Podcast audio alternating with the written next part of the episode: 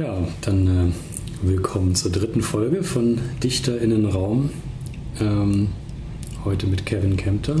Ähm, ich bin Michael Ebert Hanke und wir sitzen hier in Berlin bei Kaffee und Keksen. Und Kevin, du bist Künstler, Zeichner, hast du immer gerne gesagt, hauptsächlich. Aber du schreibst Ja. auch. Ja, Du machst Bücher, Installationen Ja. und du machst Graffiti. ja, Ist das so? ja, das stimmt alles. Äh, Das mit dem Graffiti würde ich jetzt nicht unbedingt zur Kunst dazuzählen, das ist eher so wie so eine Altlast, ein bisschen. Was meinst du mit Altlast? Nee, aber äh, das war, äh, äh, ich würde das ein bisschen als meine Schule bezeichnen, äh, weil ich das eben als, als, als, als Jugendlicher viel gemacht habe. Äh, äh, aber das war eher wie so ein Trick, glaube ich, damals, dass ich das so, so kindliche Kreativität und äh, Wunsch nach Ausdruck irgendwie ins coole Jugendlichenalter rüber, trans äh, rüber transportieren konnte. Und da, dadurch war das, das war ziemlich äh, wichtig, dass ich es irgendwie, äh, dass, irgendwie dass ich es irgendwie schaffe, äh, sowas rüber zu transportieren. Und äh, Graffiti war sozusagen äh, eine Form, die akzeptiert war unter Gleichaltrigen und äh, die hat gut funktioniert. Du meinst jetzt, wenn du jetzt irgendwie richtig quasi in Anführungsstrichen Kunst gemacht hättest, das wäre dann weniger akzeptiert gewesen, Ja. hätten die Leute nicht so einen Zugang zu gehabt. Nee, also als Jugendlicher in, in Kreisen, wo ich mich bewegt habe, war Kunst immer äh, lächerlich und, und auch schwul, also wei- schwul weibisch. Okay. Äh, äh, das hab, damit wurde ich viel konfrontiert als Jugendlicher. Das hat mich auch irgendwie im Nachhinein ganz schön äh, verunsichert, auf jeden Fall, dass das immer so, ja, dass immer, äh, dass das immer schwul, schwul war, Kunst. Okay. Also die Zeit, wo das also so, ein, so unter Jugendlichen so ein Schimpfwort war, oder? Ja, unter Jugendlichen war das ein Schimpfwort da, damals. Und äh, ja, das hat mich auch irgendwie getroffen immer. Oder ich weiß auch nicht. Es war irgendwie. Ja. Jetzt lieber nochmal anfangen und nicht gleich so komisch starten, Alter. Äh, Mit dem Interview hier. Nein, aber wenn man gleich im ersten Satz sagt, ja, damals war das schwul. Ähm, naja, egal. ähm, naja, das ist ja, das haben ja andere gesagt. Ähm, Ja. ähm, Die vor allen Dingen jetzt auch Künst- Künstler geworden sind im Nachhinein. Wirklich. Also Ich erinnere mich an ein paar Typen, äh, die, die, die am allermeisten sozusagen äh, sich dagegen gesträubt haben, äh, dass, dass Kunst irgendwas ist, für das man sich interessieren kann. Und die sind selber Künstler geworden und Maler und so. Also, also total verrückt eigentlich. Aber ich weiß noch, dass ich irgendwie immer noch gekränkt bin von, den, von der ihren äh, Abneigungen. und äh, du meinst, das war, also du hast ja gesagt, das war deine Schule. Ähm, da hast, Na, gen genau, in diesem, das Graffiti-Ding war eben aus irgendeinem Grund nicht, äh, nicht äh, so, wurde nicht so abgelehnt. Das war immer, weil das was mit Kriminalität zu tun hatte und äh, irgendwie mit männlicher Competition da war, das, das war akzeptiert. Ja. Ich habe auch gemerkt im Nachhinein, als ich jetzt als Kunstlehrer manchmal in, äh, in Oberschulen da unterwegs bin, dass Manga-Zeichnen auch eine Form ist von Akzeptanz. Da geht es aber dann eher um die Technik, wie gut jemand irgend so ein Gesicht zeichnen kann und so, aber das ist trotzdem nicht ausgelacht äh, unter Jugendlichen. Ganz viel äh, Ausdruck, so bildnerischer Ausdruck ist ja immer irgendwie voll mit Charme und so, aber das Manga-Zeichnen und das Graffiti sind beides so Sachen, äh, die irgendwie akzeptiert sind in, unter Gleichaltrigen. Aber das gab es zu meiner Zeit noch nicht im Manga. ja, Also nicht so, es gab natürlich schon ein ganz bisschen, aber es gab keiner, der, keinen, der irgendwie 1998 Mangas gezeichnet hat in Berlin.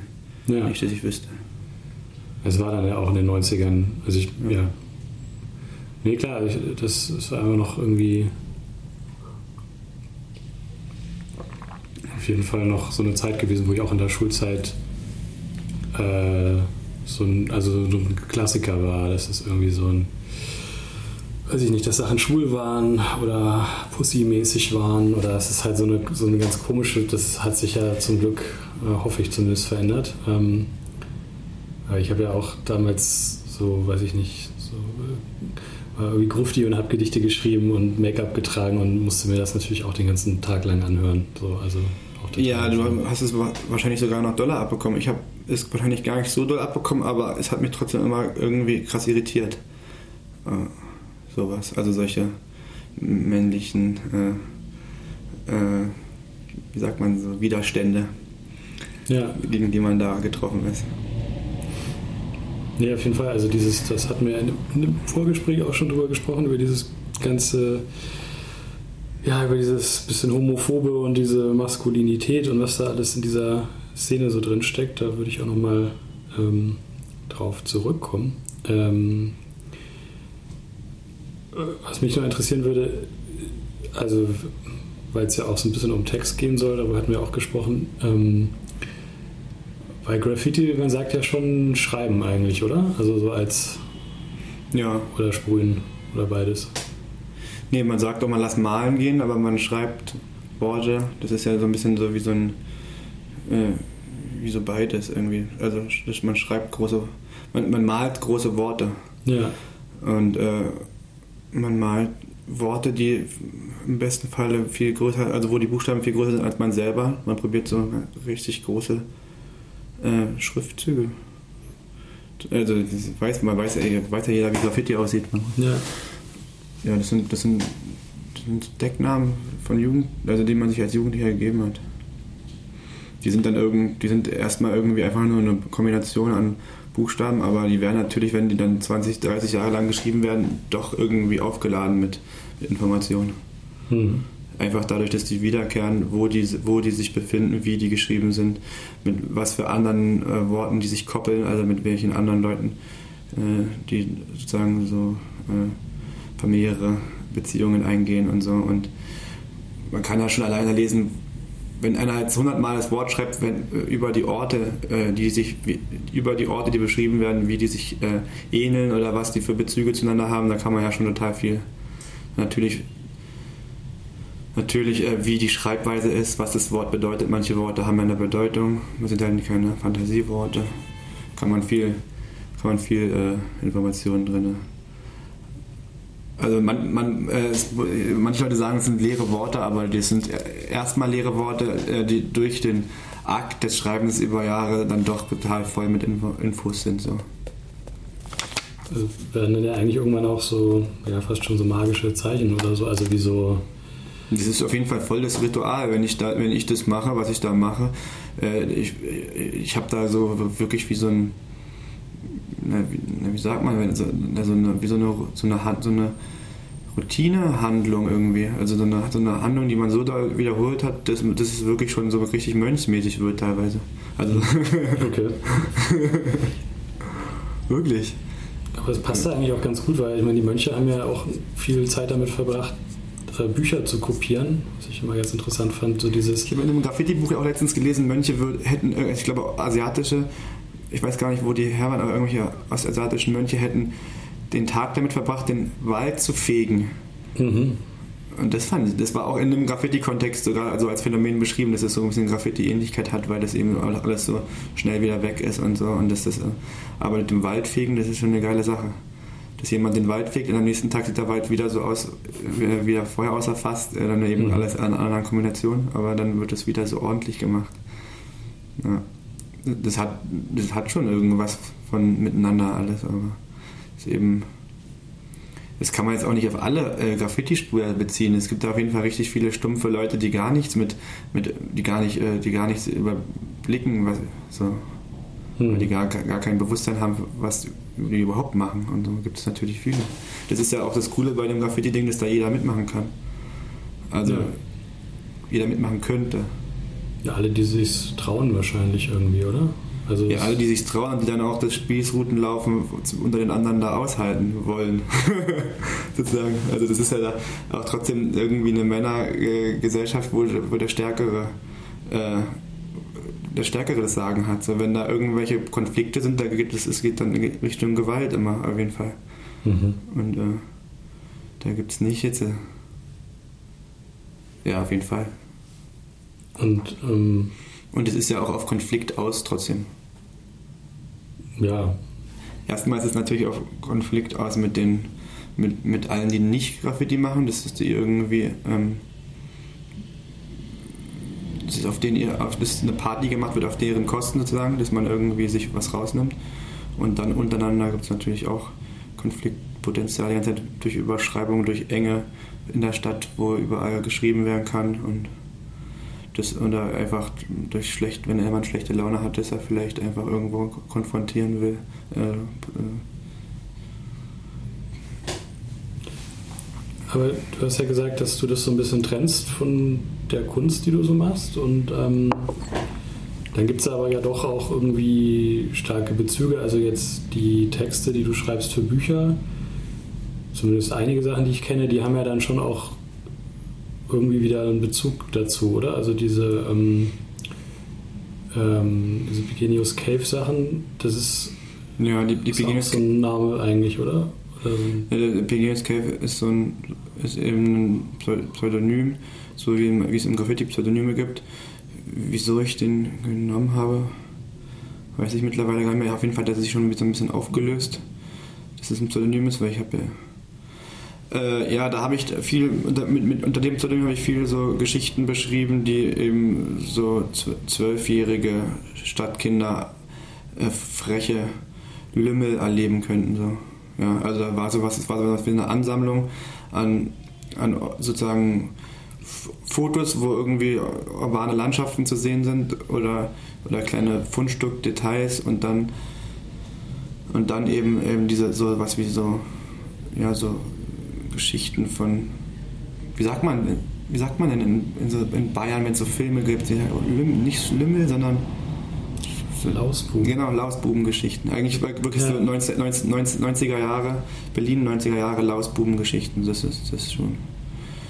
Und die sind eben teilweise ganz schön äh, autobiografisch, aber dann auch irgendwie autobiografisch erhöht äh, mehrere Geschichten, mehrere reale, reale Geschichten so ein bisschen best-of-mäßig zusammengedrückt.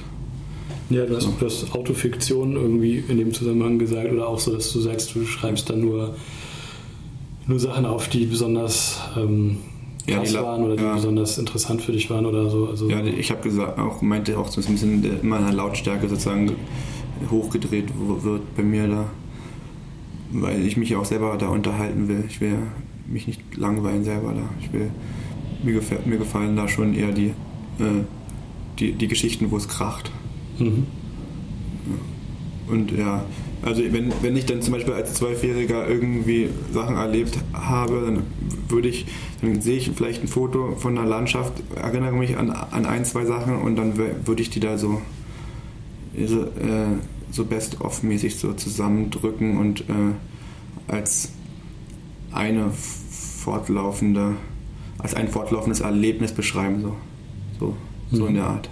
Und, und wenn es, natürlich sind da auch Geschichten dabei, die komplett echt, also komplett äh, so waren, wie, wie, wie, wo gar nichts überhöht ist. Und dann gibt es auch Geschichten, da sind sogar noch fremde von Kumpels oder so, so Erinnerungen mit eingebaut, die, die gar nicht meine sind. Gibt es auch. Mhm. Also du hast ja noch ähm, andere Bücher gemacht, ähm, wo es dann Texte gibt, die jetzt nicht so eine autobiografische Komponente haben, oder? Also die sind dann in einem anderen Block sozusagen. Ja, ich trenne da immer so ein bisschen mit, den, mit, mit diesen ganzen Pseudonymen und Namen sozusagen so Bereiche ab. Aber ich weiß jetzt gerade nicht, äh, also zum Beispiel dieses äh, Maniac eine Eigenfickung ist auch so Autofiktion auf jeden Fall. Mhm. Das geht nur schon so ein bisschen ins Fantastische auch. Also da gibt es auch noch viele Traumszenen und so dabei oder, oder so. Ja, also. Also eher so Lebensabschnitte, dass das eine mehr jetzt so Jugend ist und dann die, ja, genau. die Sachen dann später. Ja, aber das ist dann auch trotzdem schon von Anfang an irgendwie fantastischer. Und auch der, also der Maniac eine Million Eigenfickung Text ist ja vielleicht 40 Seiten lang und äh, die Peggy Escape Geschichten sind immer, jede Geschichte ist eine halbe Seite oder ein, ein, ein Drittel DIN A4 Seite nur lang oder so. Mhm. Also sind da ganz andere Umfänge. Dann gibt es, weil ja die 40 Seiten Gesch Geschichte äh, ist unter einem anderen Namen, die ist fantastischer. Da, da habe ich meinen echten bürgerlichen Namen als Protagonisten genommen damit ich nicht, weil ich fand das kraftvoller, also wenn es vielleicht auch fiktiv ist oder erhöht ist. Wenn das ein echter Name ist, dann ist das irgendwie erstmal interessanter, weil es dann auch schnell in Richtung Peinlichkeit kippt. Fand ich erstmal irgendwie direkter. Also der Protagonist in der, in der fiktiven Geschichte hat meinen Namen so. Mhm. Also auch weil man sich dann. Ich habe gedacht, ich nenne den anders, um mich auch irgendwie zu schützen, äh, weil das dann nicht eben so, so unangenehm wird, dass es mit mir verbunden wird, wenn es da, wenn da irgendwelche Sachen sind, die, die vielleicht gar nicht so mein, meine Meinung sind oder so. Und dann habe ich gedacht, ach, das ist Quatsch, das macht schon Spaß, wenn das mein Name ist. Das wird dann da echt irgendwie psychomäßiger, irgendwie. Es wird irgendwie interessanter. Angreifbarer, ne? Auch einfach, oder? Also An, angreifbarer, aber. Ne, ich würde, ich meine, wenn ich ein Buch, als, als Leser ein Buch lesen würde und derjenige würde in, eine, in einem Roman seinen eigenen Namen schreiben, das, das, das würde ich als, schon eher als einen, ja, einen angreifbaren, aber kraft, kräftigeren Move ähm, empfinden, als wenn dann sich da irgendein Name ausgedacht wurde extra nochmal. Mhm. Es lag auch daran, dass ich zu der Zeit ganz schön müde, müde war von den ganzen Graffiti-Pseudonymen und diesem PG Escape und Haufen anderen. Ich habe gedacht, das ist Quatsch, jetzt immer weiter noch neue, neue äh, Personen sich auszuspinnen. Mhm. Man, kann immer, man, kann jetzt mal, man kann jetzt auch endlich mal seine, seine eigene Person als so einen fiktiven Charakter in, in, ins Gelände schicken, habe ich gedacht. ja. Aber deine Bücher, die sind ja im AKV-Verlag äh, veröffentlicht und da, da, stehst du dann ja schon eh immer als Autor auch drauf, oder nicht? Also auch bei denen, wo du dann so. Nö, ich bin da ver sozusagen Verleger und auch Verle Verleg Verlegter. äh, ja, ich bin der Autor und Verleger da, aber da gibt es natürlich auch andere äh, Autoren ja, keine Ahnung. Also ich sagen, ich, äh, das, ich bin Autor in, in, meinem eigenen Verlag und aber da sind es auch andere Autoren. Ja. Viele, ja. Kannst du noch mal ganz kurz was zu dem Verlag sagen? Was, ähm ja, das, das haben ich mit drei Freunden, äh, eben auch ehemaligen Kunsthochschülern und Schülerinnen äh, gegründet, um äh, sagen Bücher zu machen, die äh, wie Ausstellungen funktionieren können. Also sozusagen Kunstbücher, zum, also Ausstellungen zu machen in Buchform sozusagen. Mhm. Also dass man sozusagen eine, eine, äh, einen Inhalt transportiert, der von bildnerischen Künstlern gemacht ist, aber eben voll kontrolliert im Layout und so von dem Künstler. Alles, äh, ja. Aber wann würdest du sagen, kann ein Buch eine Ausstellung sein? Also was, was macht das? Ich habe das, das, die, die Erklärung, die ich da, ist schon so ein bisschen so, dass ich wirklich auf Ausstellungen äh, ein bisschen angepisst bin mit, mittlerweile oder eigentlich schon immer, dass es in der, in der Ausstellungseröffnung überhaupt nicht um die Kunst geht. Da geht es immer darum, sich zu treffen und auszutauschen. Kein, keiner redet über die Kunst und so. Und äh, ich selber als Publikum habe überhaupt kein Aufnahmevermögen, bin total abgelenkt von von Anwesenden und Getränken und was weiß ich. Das Licht ist grell, es ist voll eng, man sieht immer nichts. Äh, das nervt. Also es nervt und, äh, und ich merke, dass ich, wenn ich einen Ausstellungskatalog oder ein Buch von einem Künstler mir angucke, wenn ich mich gerade offen fühle für, für die Inhalte, dass ich das so rausziehen kann aus dem Buch, Buch, Buchregal und, äh, und mich mit dem Buch wann und wo ich will sozusagen zurückziehen kann, dass mir das mehr gibt, also auch, auch wirklich bei, Ausst also bei Ausstellungskatalogen sogar, wo, wo, ich, wo, ich, ja, wo ich die Ausstellung nicht, wo ich nicht offen war in, der, in, in, in dem Gedränge da oder so. Dann könnte man natürlich sagen, ich hätte nur noch mal hingehen sollen na, nach der Ausstellungseröffnung und mich noch mal in Ruhe. Aber das ist ja trotzdem immer, gibt es ja immer viele sozusagen Seiten, ähm, viele, viele Reize noch trotzdem da gibt es dann irgendwie zum Beispiel Leute, die da gerade arbeiten und einem das erklären wollen. Oder was weiß ich. Oder auch mit, oder, oder, oder ein Kumpel oder eine Kumpeline, mit der man da hingegangen ist, die sind ja auch alle trotzdem Reize. Wenn man den Ausstellungskatalog sich im Bett anguckt, wenn man sich gerade offen fühlt, für mich ist das auf jeden Fall sinnvoller deswegen finde ich, mache mach ich Bücher. ja, das kann ich total verstehen. Also es geht jetzt gar nicht darum, sozusagen, wie die Bücher jetzt speziell aussehen, sondern einfach das Format Buch, dass man das mit nach Hause nimmt und dann Ja, es ist, es ist äh, ja, das, ja das, man kann das wann und wo man will. Man kann es eben besser selber auswählen. Man muss nicht, man muss nicht zur Ausstellung gehen, man kann die Ausstellung zu sich nehmen. Ja. Und äh, ja, und das, natürlich das Layout und so, wenn es ein Künstler komplett äh, in Eigenverantwortung gemacht hat, dann sind da auch äh, gute Zufälle. Oder wenn ein, wenn ein Künstler zum Beispiel kein, kein Grafiker ist und macht ein, macht ein Buch, ist kein, hat, kein, hat noch nie ein Layout oder so gemacht, dann kann das auch dazu äh, interessanten äh, Zufällen oder Unfällen kommen und so. Also ich mag das. Ich mag, ich mag so schon immer so was wie so ein intuitives Design von, von Nicht-Könnern. So. Mhm. Also, wenn jetzt irgendein, irgendein, irgendjemand, der es noch nie gelernt hat, einen, sich fühlt, als wenn er wirklich ganz dringend was sagen muss in, der, in Buchform, dann kann es äh, zu einer guten ästhetischen, äh, zu einer guten ästhetischen Ergebnis trotzdem irgendwie führen. So. Also wenn, weißt du, wenn, wenn, wenn, wenn es notwendig, wenn es für notwendig empfunden wird, was die Stimme zu erheben. Ja, weißt du? ist ja auch so dieses äh, geniale Dilettantending, so handmäßig, also dass man es einfach macht, also wie, wie Fanzines oder so, also dieses sich frei machen. Also ich meine, dass ihr zum Beispiel einen Verlag gegründet habt, liegt ja wahrscheinlich auch ein Stück weit daran, dass ihr halt eure Sachen veröffentlichen wolltet, aber jetzt nicht gewusst hättet, welcher Verlag das für euch machen könnte, oder?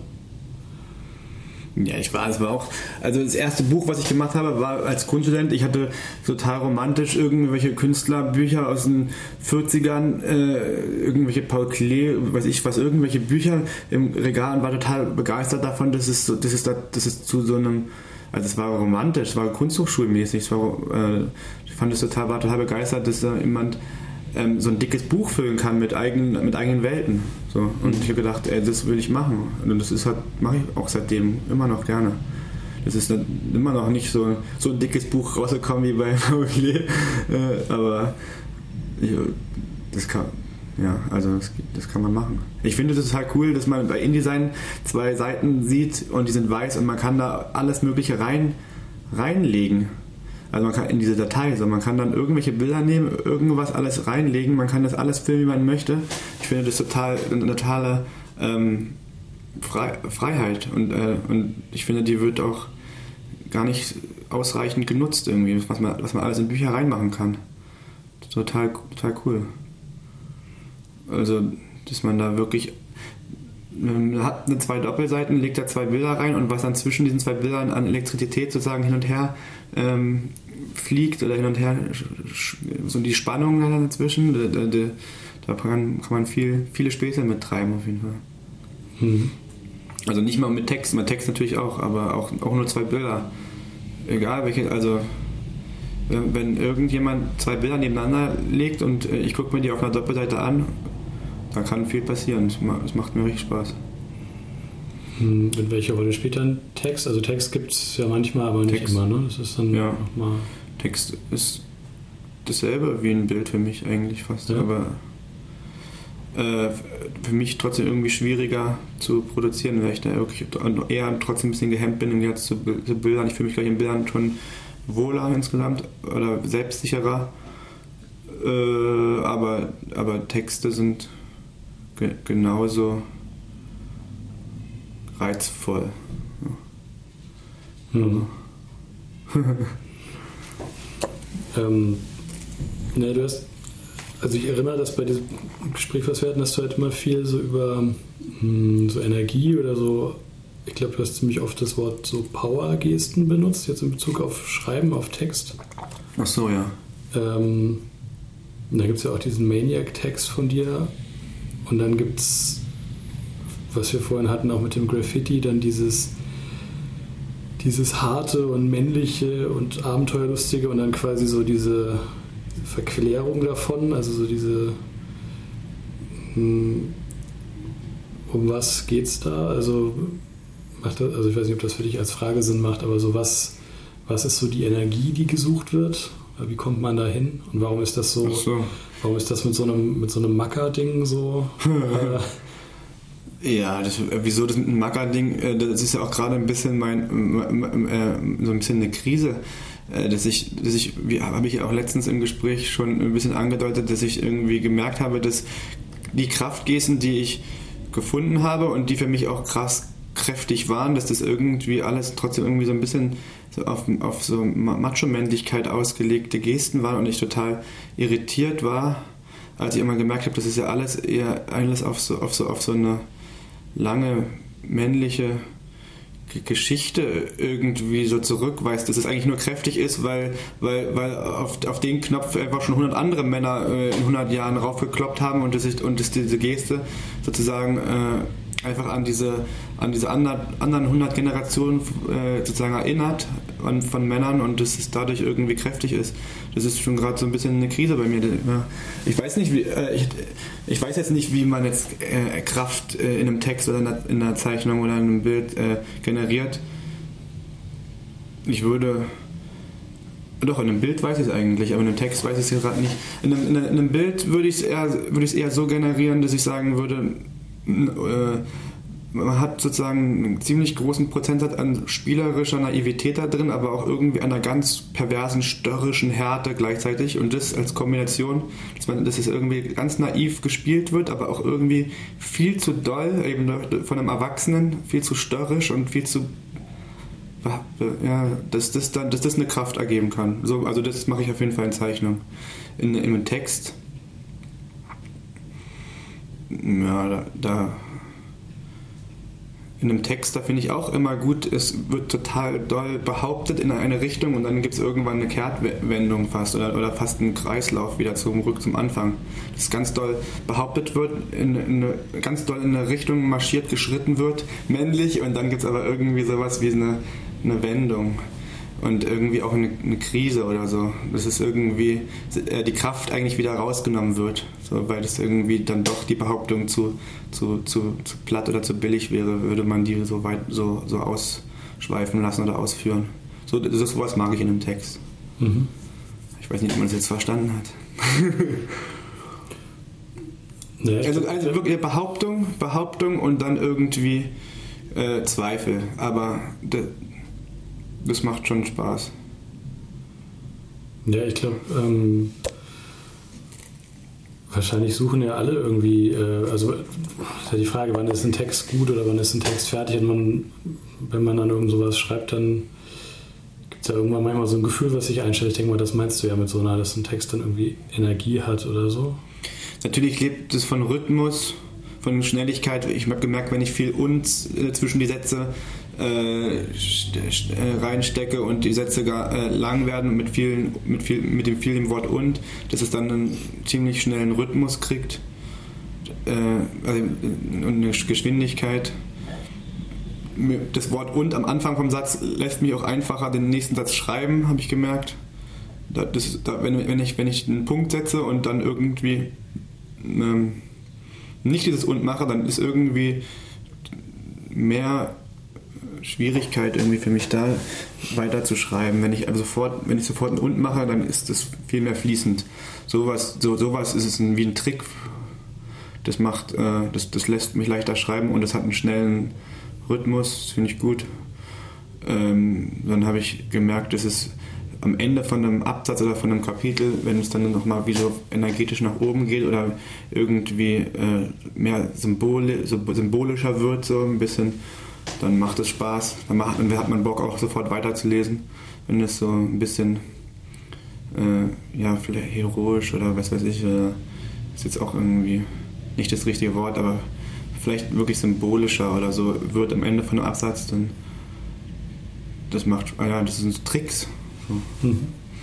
Was, was ein Trick ist, ist zum Beispiel, dass ich äh, gerne immer Klammer auf, Punkt, Punkt, Punkt, Klammer zu mache, indem ich so tue, als würde viel davor gewesen sein und danach gewesen sein, also am, am, am, am Text, also dass man sozusagen so ein, so ein Zitate-Trick ähm, anwendet. Das ist einfach immer nur so was wie so ein kleiner Bestandteil von ganz Großen ist. So.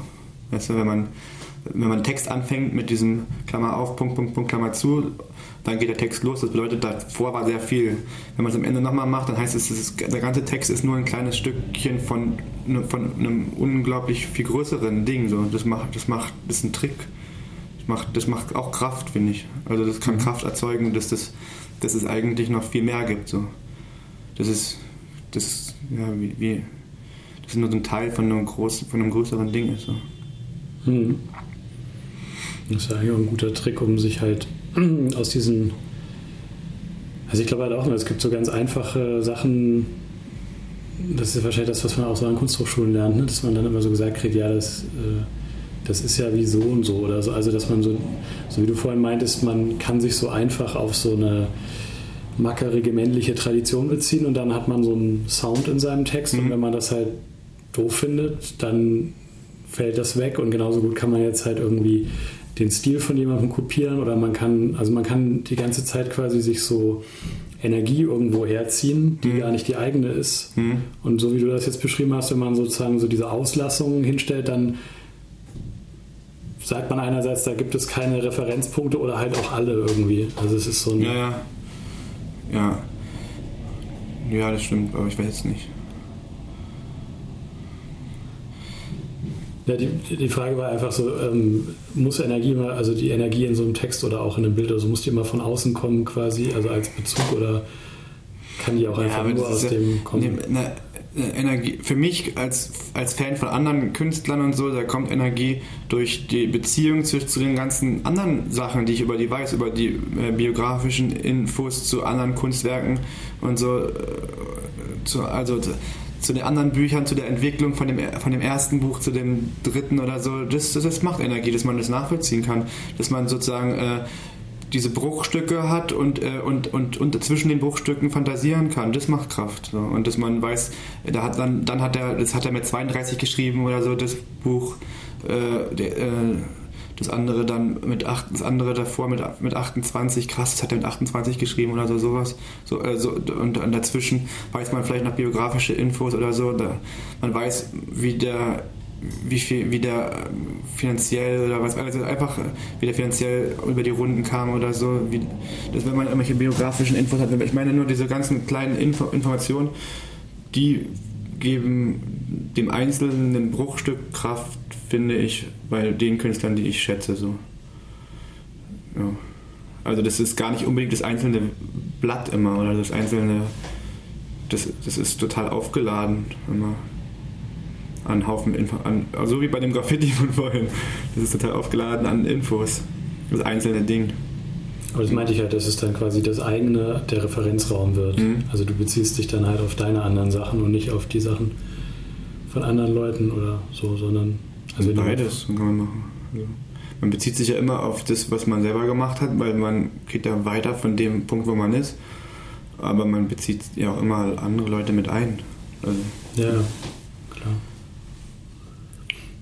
Aber ja, was Kraft gibt, wie, wie man einen Krafttext macht, äh, dafür habe ich jetzt kein Prinzip oder so, aber äh, ich würde sagen, ich habe äh, für mich da schon selber äh, gut äh, bespaßt. So, also ich habe das schon, hab, für mich hat es manchmal schon geklappt bei, für, bei mir, so, aber das war, das habe ich ja vorhin gerade schon gemeint, das war auch öfters wirklich auf, aus Versehen irgendwie auf diese männliche Schiene un, unbewusst.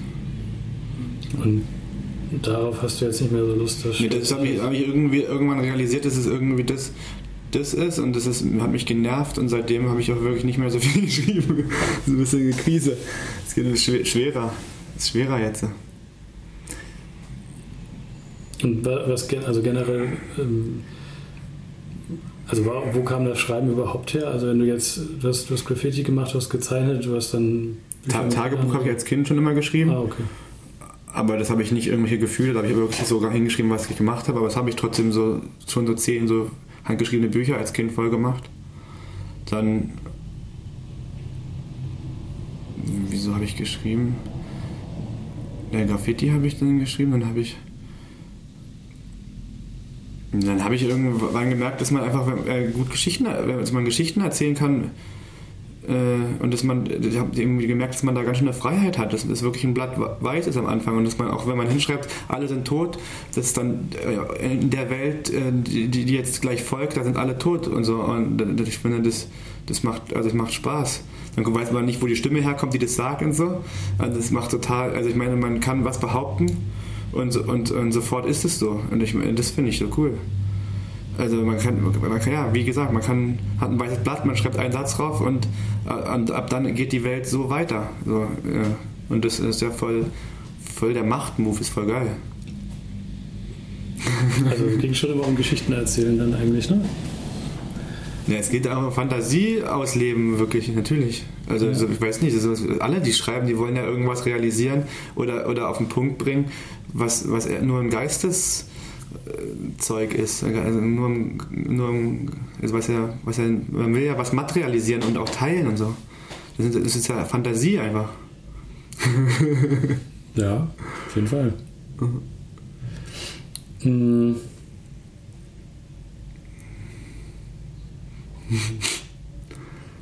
Ja, also klar, Geschichten erzählen. Ähm ja, man kann sich auch schmücken. Das ist äh, mit den Beginners Cave Geschichten, mit, äh, mit, diesen, äh, mit diesen Kindheitserinnerungen, da kann man, da kann man das aufdrehen. Man kann, man kann ja dann auch als, als Autor äh, die Realität verdrehen und so. Man kann ja, man kann ja zum Beispiel eine viel äh, eine viel actionreichere Kindheit suggerieren, als, als es war. Wie, da steht ja nicht dabei, äh, wie ich sonntags äh, äh, sechs Stunden Fernsehen geguckt habe auch oder so. Weißt du, das ist ja da nicht, das ist ja, da kann man da man kann, ja, man kann ja nur die guten Sachen oder die aufregenden Sachen aneinander rein und äh, das macht Eindruck.